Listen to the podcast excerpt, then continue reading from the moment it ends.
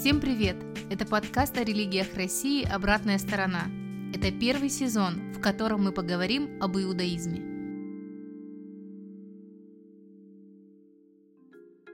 Дисклеймер. Все материалы для данного подкаста взяты из открытых источников. Мнение ведущих носит субъективный и личный характер, без цели оскорбления или нанесения вреда деловой репутации и вашей вере. Некоторые высказывания могут вас расстроить или не соответствовать вашей религиозной картине мира или конкретной вашей ситуации. Подкаст рекомендован к прослушиванию лицам старше 18 лет. Привет, представься, пожалуйста, расскажи коротко о себе, если есть возможность в одном предложении, в двух предложениях о себе. Привет, меня зовут Александра Алдамова. Здесь, в стенах э, этого здания меня называют Шашанна, это мое еврейское имя, поэтому наибольшее количество людей знает меня здесь как Шашанна. Я секретарь Равина, также я его помощник, выполняю самые различные функции в синагоге. Я иудейка, но дело в том, что здесь интересный момент. Только в русском языке отдельно слово есть еврей и отдельно иудей. Если вы посмотрите на другие какие-то языки мира, там возьмем банально английский или там тот же иврит, французский, неважно, там немецкий, к примеру, то это будет одно слово, означающее и еврея, и иудея. И получается, что когда мы рождаемся в еврейской семье, то это одно без другого не существует.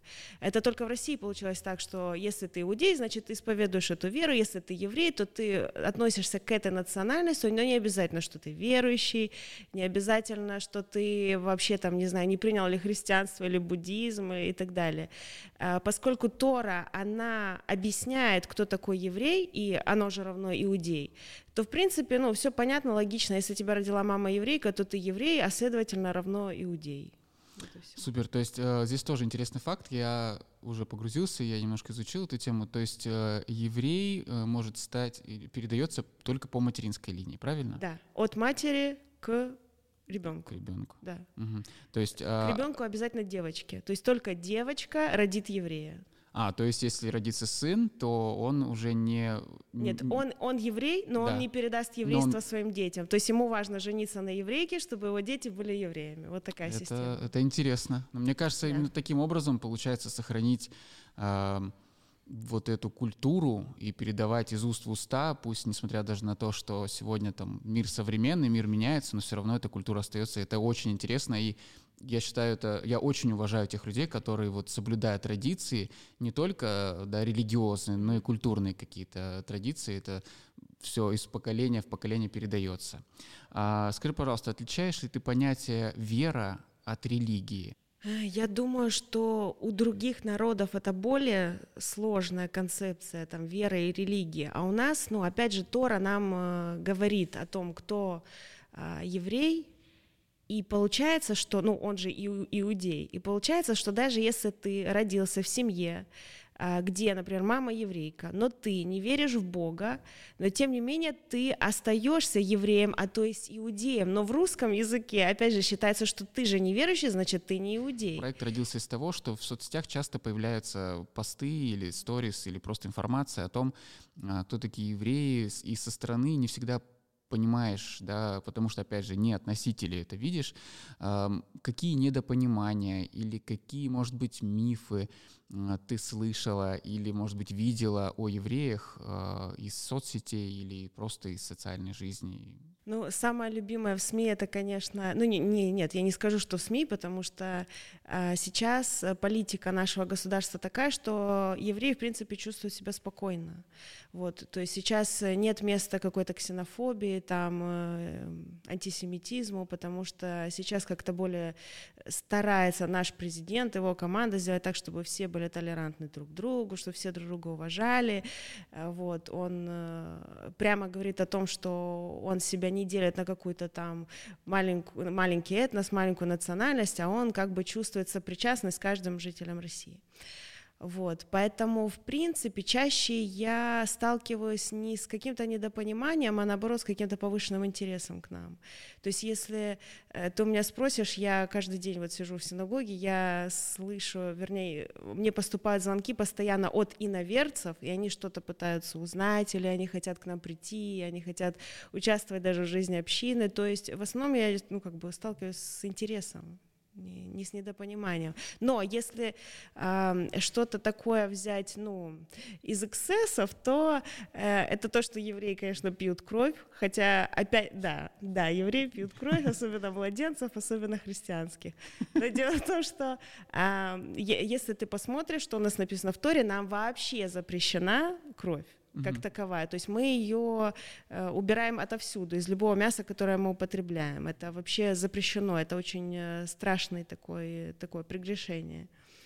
Супер. Я просто, знаешь, вот столкнулся с тем, что м, люди... Я вырос в Армавире, и я один раз в жизни видел э, еврея, да, и, и познакомился с ним, я даже не помню, как его звали, и вот он говорил, что у него очень часто задают вопрос, э, как, ну, какая самая древняя религия, да, и вот э, к нему с этим вопросом подходят. К тебе когда-то подходили с таким вопросом? Да, меня часто спрашивают, ну, самая древняя религия имеется в виду в единого Бога? Да, да, да. Получается, ну, без скромности можем сказать, что это иудаизм, да, то есть это как первоисточник. Если ты посмотришь на мусульманские писания, христианские, все-таки мы это первоисточник, на который они тоже опираются. Скажи, вот сегодня, ты, ты сейчас со мной свободно говоришь на русском, на каких языках сегодня вообще евреи между собой говорят? Допустим, в Краснодаре. Иврит это, э, русский, не знаю, английский. Какие языки используют вообще? Ну, э, сто лет назад, например, там наши бабушки и прабабушки в их семьях говорили практически исключительно на идыше. Но мое поколение, они уже идыша не знают как такового. То есть это какие-то редкие слова, которые мы там слышали от бабушки, и это для нас тоже такой какой-то культурный код, такая мелодия для ушей. Вот. И даже такие, как моя бабушка, она уже была младшим ребенком в семье, и для нее идыш это был язык, на котором родители обсуждают то, что детям нельзя слышать, они там или ругаются, или кого-то обсуждают, и чтобы дети не передали это в школе, естественно, они не погружали их в язык идыш, а как бы делали таким своим тайным языком для общения. Прости, перебью, а нет у тебя тяги узнать этот язык, познать его, или он сейчас... Эм только для, не знаю, чтения каких-то священных писаний, может быть? Э, нет, священное писание у нас как раз на иврите. Угу.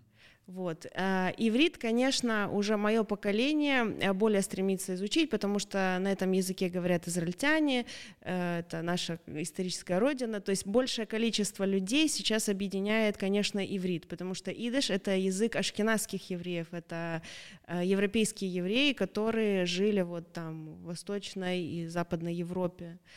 И получается, конечно, их э, просто количественно меньше, а тех, кто э, является носителем иврита, их просто больше. Поэтому, конечно, есть э, э, ажиотаж именно вокруг иврита. И, в принципе, мое поколение, оно часто его ну, старается худо-бедно как-то знать. А как его изучить? Может быть, это можно сделать в синагоге или, или, или это какие-то курсы дополнительные? У нас есть э, небольшая группа Э, женщин. Мы ходим к нашей рабанит Хани Циви, это жена нашего равина. И как раз она взяла на себя эту функцию, она учит вот такую небольшую заинтересованную группу девочек, э, которые вот хотят э, углубиться в изучение иврита. А если человек хочет принять иудаизм, угу. он может это сделать? И как, что он должен для этого сделать? Ну, если без подробностей, да, я думаю, у Равина спрошу, может, он расскажет более подробно. Конечно, как бы, да. Э, сакральные какие-то моменты. Ну, э, Равин более компетентен в этом вопросе. Ну, я могу сказать, что, конечно, у нас есть понятие гер, это как пришелец, то есть это человек э, иноверец, который хочет принять иудаизм, но по сути это стать евреем. Для того, чтобы стать евреем, сначала нужно понять вообще его мотивацию, для чего ему это. Потому что если это задача переехать в Израиль, как правило, его сразу раскусят. И очень много таких людей, которые искренне, как казалось бы, интересуются, но потом они сталкиваются с некоторыми трудностями, там, соблюдение кашрута, соблюдение субботы, и, как правило, их э, желание, оно нивелируется. Интересно, да. Я на самом деле вот э, тоже после изучения узнал про кашрут, узнал про субботу. И вот с недавнего времени, уже три недели, я в субботу пользуюсь кнопочным телефоном. И для меня, как для человека, э, просто погрязшего в технологиях, для меня это открытие, потому что мозг начинает дышать, смотреть на мир. Я такой, а, так оказывается, не все у меня в телефоне. Отчасти, наверное, такие, ну как-то... Законы? Да, да, такие законы отчасти, наверное, сегодня позволяют немножко э, э, отойти от того, что мы мега зависимы от техники, от интернета, от, от, от всего, что находится у нас в этой коробочке. Но эти законы, они вообще, в принципе, помогают, э, ну не то, что помогают, они Э, актуальны сейчас не только в плане там, техники, но и в плане того же кашрута. Сейчас нам врачи активно говорят о том, что нельзя смешивать мясное и молочное, а это там как-то сказывается на желудке. Ну, хочется сказать, извините, у нас это уже много тысяч лет, мы это практикуем. Интересно. Да. А, скажи, что, по твоему мнению, нужно сделать, или, может быть, каким образом можно а, сделать так, чтобы а, конфессии начали немножко э, сближаться. Как ты думаешь, что для этого можно сделать или уже делается, чтобы сблизить конфессии, но не заставлять никого принимать веру? Да. Я думаю, что это уже происходит. То есть у меня есть друзья далеко не только евреи, у нас абсолютно нет никаких разногласий. Главное это оставаться людьми, э, им я думаю, что главная ценность, э, общеизвестная, общепринятая, которую мы можем все абсолютно придерживаться, это просто понимать, что все мы дети природы, дети Бога, и самая большая ценность для нас это здоровье и жизнь. И если мы будем этот постулат э, уважать, то есть уважать жизнь и здоровье каждого человека, то в принципе мир и согласие нам обеспечены. Супер. Я э, сколько вот тоже общаюсь с людьми, слава богу, мне попадаются очень разумные люди, и вот действительно в направлении отношения между собой никому никому не нужно доказывать ничего. Это вот я тоже для себя понял, что не нужно доказывать, что э, у него там вера, будем современным языком говорить, круче и интереснее, чем у него. Можно существовать в мире и процветать, и развиваться, находясь в своих конфессиях. И мне кажется, это даже круче, потому что индивидуальность человека сохраняется и в этом тоже. А, скажи, вот такой есть э, ну, распространенная история, что очень много анекдотов про евреев. Прям вот очень много. Я с детства помню, ни одного сейчас не помню наизусть, но помню вот эту фразу «У меня есть анекдот». Там ехали там евреи, англичанин и русский. Скажи, может ли еврей над собой, над собой посмеяться? Э, и каким образом это происходит? Ну, то есть знаешь, многие стесняются или боятся показаться какими-то странными, или может ли еврей себе позволить посмеяться над собой? Евреи смеются над собой постоянно. Более того, есть такое мнение у некоторых раввинов, что надо смеяться над собой, а над другими не смеюсь. И в этом такая основная, ну, основной секрет, скажем так, Интересно. юмора. А какой-то анекдот можешь сейчас вспомнить еврейский? Короче говоря, там, по-моему, еврей и араб фигурируют. И араб говорит, вот я слышал, у вас там есть какое-то вино, э, которое, ну, там, из-за которого вы там становитесь богатые, умные, в общем, секрет в вине. И еврей такой говорит, да, да, но там одна ложка, она там стоит, не знаю, там тысячу баксов. И тут говорит, М, да, тысячу баксов, ну ладно, давай он там выпивает, и потом, э, в общем, он говорит, слушай, ну, не знаю, пока эффекта не почувствовал, но, может быть, это, давай мне еще там твоего вина. Тут говорит, да, 1200, давай это, 1200. Ну, он потом как бы там дорожает, все там с, с, каждый день. Каждая вообще, ложка круче и Каждая круче. ложка, да, она круче и круче. И он такой, что? 1200? Типа за, за какое-то вино? Он говорит, вот, видишь, тебе уже помогает. Вопрос, вот когда ты слышишь православный человек, какие у тебя ассоциации и, ну, сначала э, как бы мысленные, а потом, может быть, какие эмоции у тебя внутри и что ты чувствуешь, когда ты слышишь православный человек?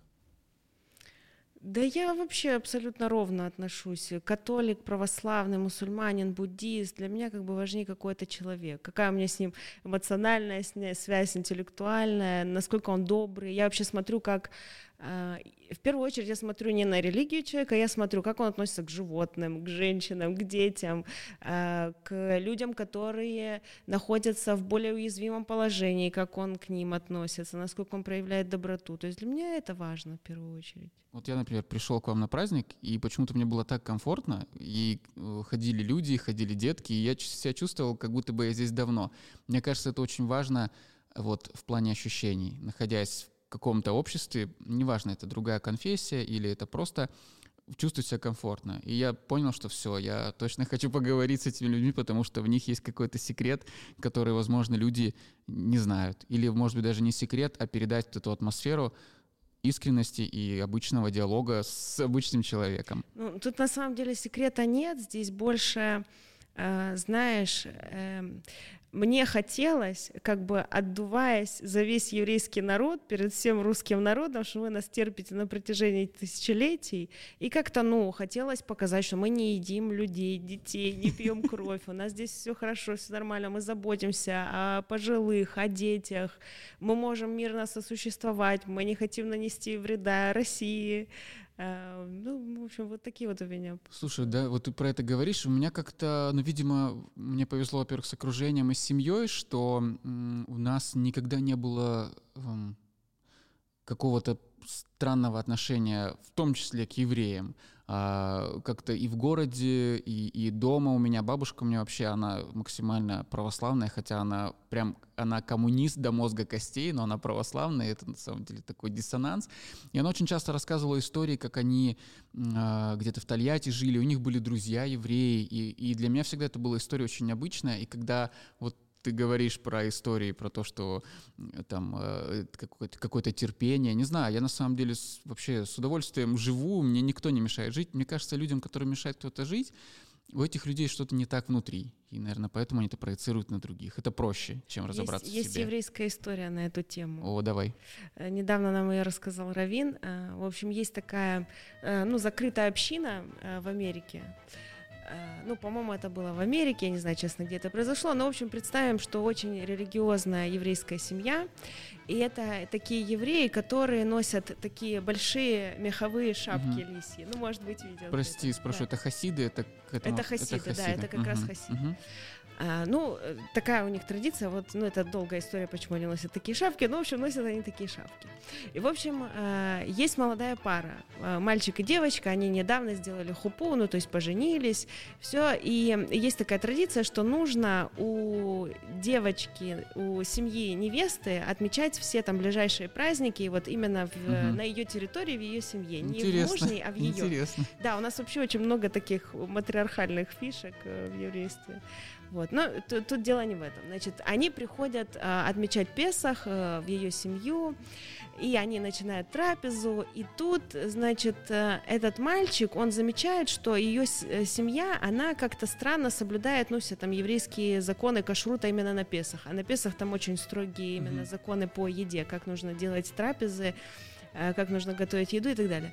И он видит, что здесь неточность, там здесь э, он там что-то не соблюдает, здесь он не устражается, ее отец как бы этой девочки, и он терпит, терпит, это вообще, ну, в общем, как-то думает, ну ладно, я только женился, что я тут буду скандал делать там у своего учить этого тестя, тестя, учить тестя, там все, думает, ладно, стерплю. И тут, э, значит, теща ему подает тарелку супа, а он там видит пшеницу. А пшеницы, ну, вообще, в принципе, не должно быть. Это как бы хамец, э, это, ну, как сказать, квасное. То есть из квасного на Песах мы кушаем только мацу. Это, вернее, не квасное, это как раз мука и вода, которая mm-hmm. э, не усп... То есть это тесто, которое не успело закваситься, из него сделали мацу, и все, его не дотрагивается никоим образом вода. Угу. Ну, э, такое есть устражение. Так вот, он находит то, чего вообще, ну, это не, все не важно. Главное, что он находит то, чего не должно быть вообще в принципе строжайшее.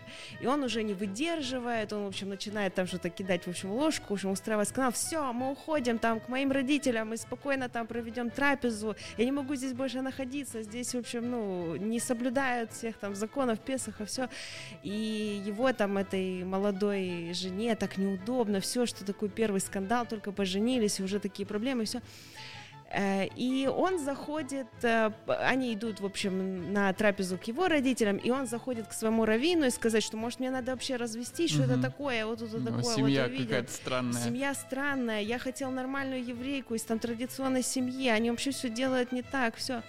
И тут Равин ему говорит, а ты, ну, когда тебе делали, ну, типа, как подготовка жениха, к свадьбе, его вызывают к Торе, его там закидывают э, всякими штучками, там пшеницей, и там, ну, как бы его так чествуют, поздравляют, что скоро он будет э, жених, там, новоиспеченный муж и все такое.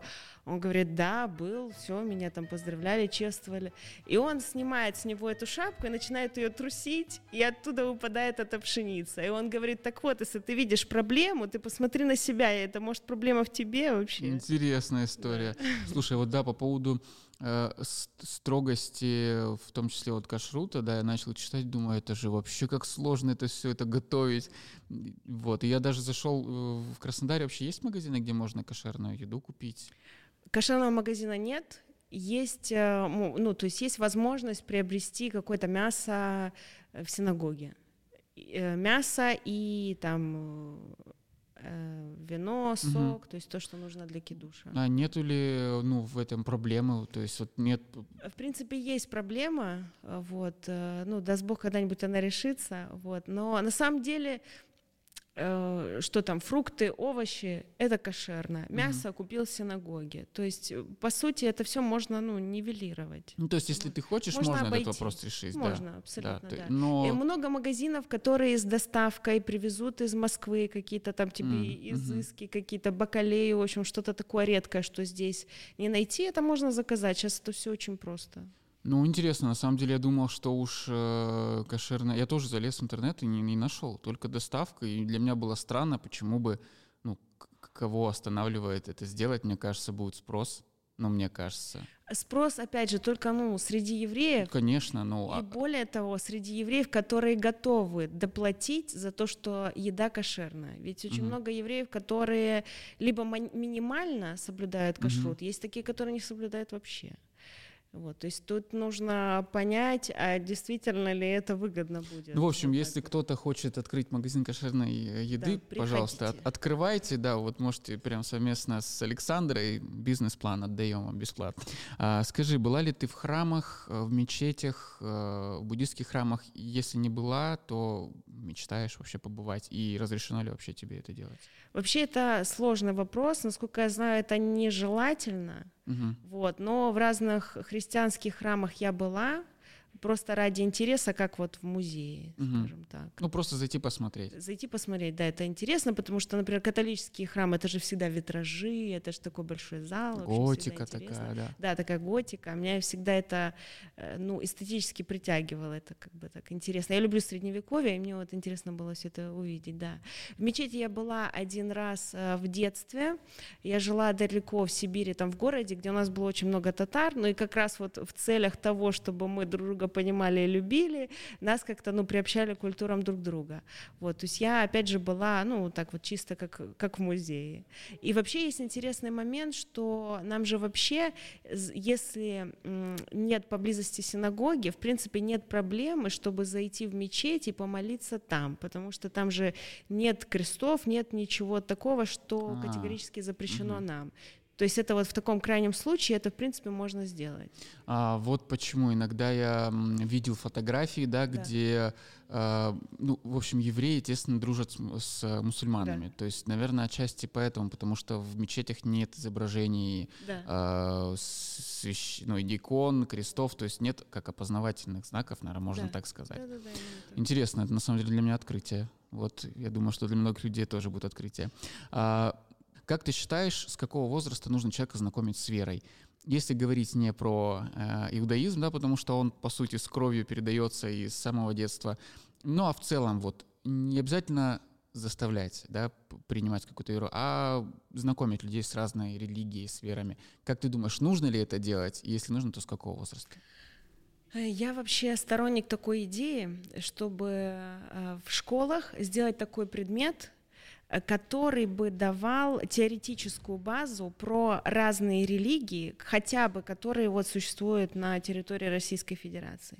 Когда дети понимают особенности друг друга, они могут, ну то есть им с возрастом будет легче друг друга читать, ну, метафизически, да, понимаю, да, понимать вообще, понимать особенности других народов чем больше мы будем знать друг о друге, тем меньше будет вот таких глупостей, как типа евреи там едят детей, пьют mm-hmm. кровь и так ну, далее. Вообще, конечно, поскольку, мы, да, поскольку мы будем знать теорию, что это не вяжется с тем, что там у них действительно у этих евреев происходит. Mm-hmm. То есть они избегают крови, но почему-то нам сейчас внушают, что вот они это сделали, ну, типа того. Или они там, не знаю, отравили колодец, как это было там 500 лет назад про, про евреев так говорили. Вот это я слышал, да. Смотри, в школах есть предмет, эм, не помню, как он называется, очень некрасиво называется, очень много букв, просто сокращенные. Э, и там преподают э, теоретические основы, но преподает их человек, который, естественно, не относится к этой конфессии. У меня такое предположение, я вообще закончил магистратуру как раз вот в направлении там, образования и всего. Мне показалось, что в какой-то момент, наверное, правильно будет приглашать людей, носителей конфессии, которые будут, э, опять же, не, раска- не говорить, что так, смотрите, сейчас мы вам расскажем, как на самом деле все было, а да. а вот именно доносить теорию. Мне кажется, даже теорию стоит доносить носителю. Как ты считаешь?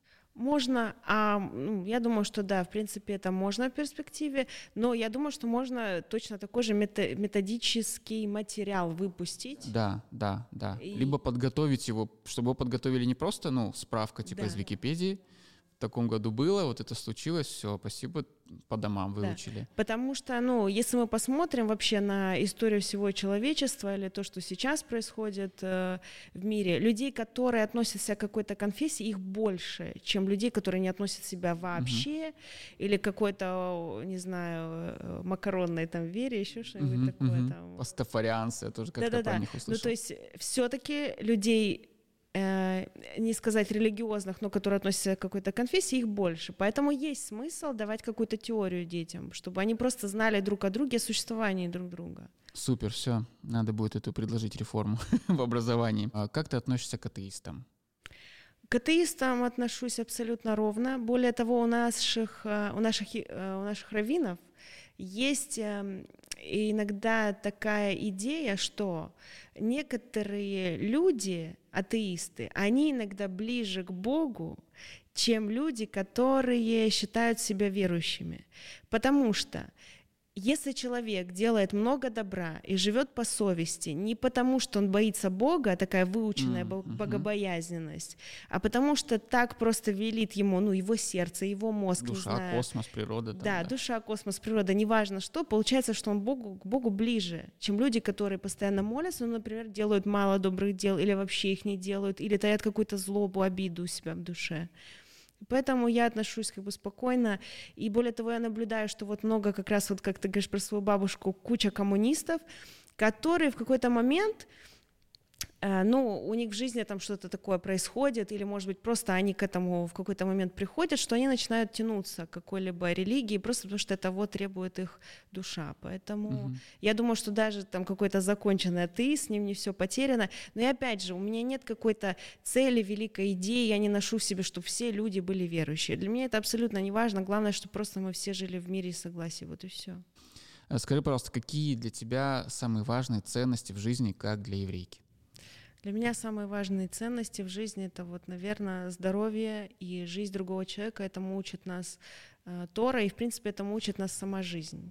Вот и все. Супер, Саш, спасибо тебе большое. Это был спасибо. искренний, откровенный разговор. Э, мне стало многое понятней, но у нас впереди еще э, гости, которые нам расскажут, может быть, какие-то подробности или э, сакральные тайны. Подписывайтесь, ставьте оценки и отправляйте подкаст друзьям.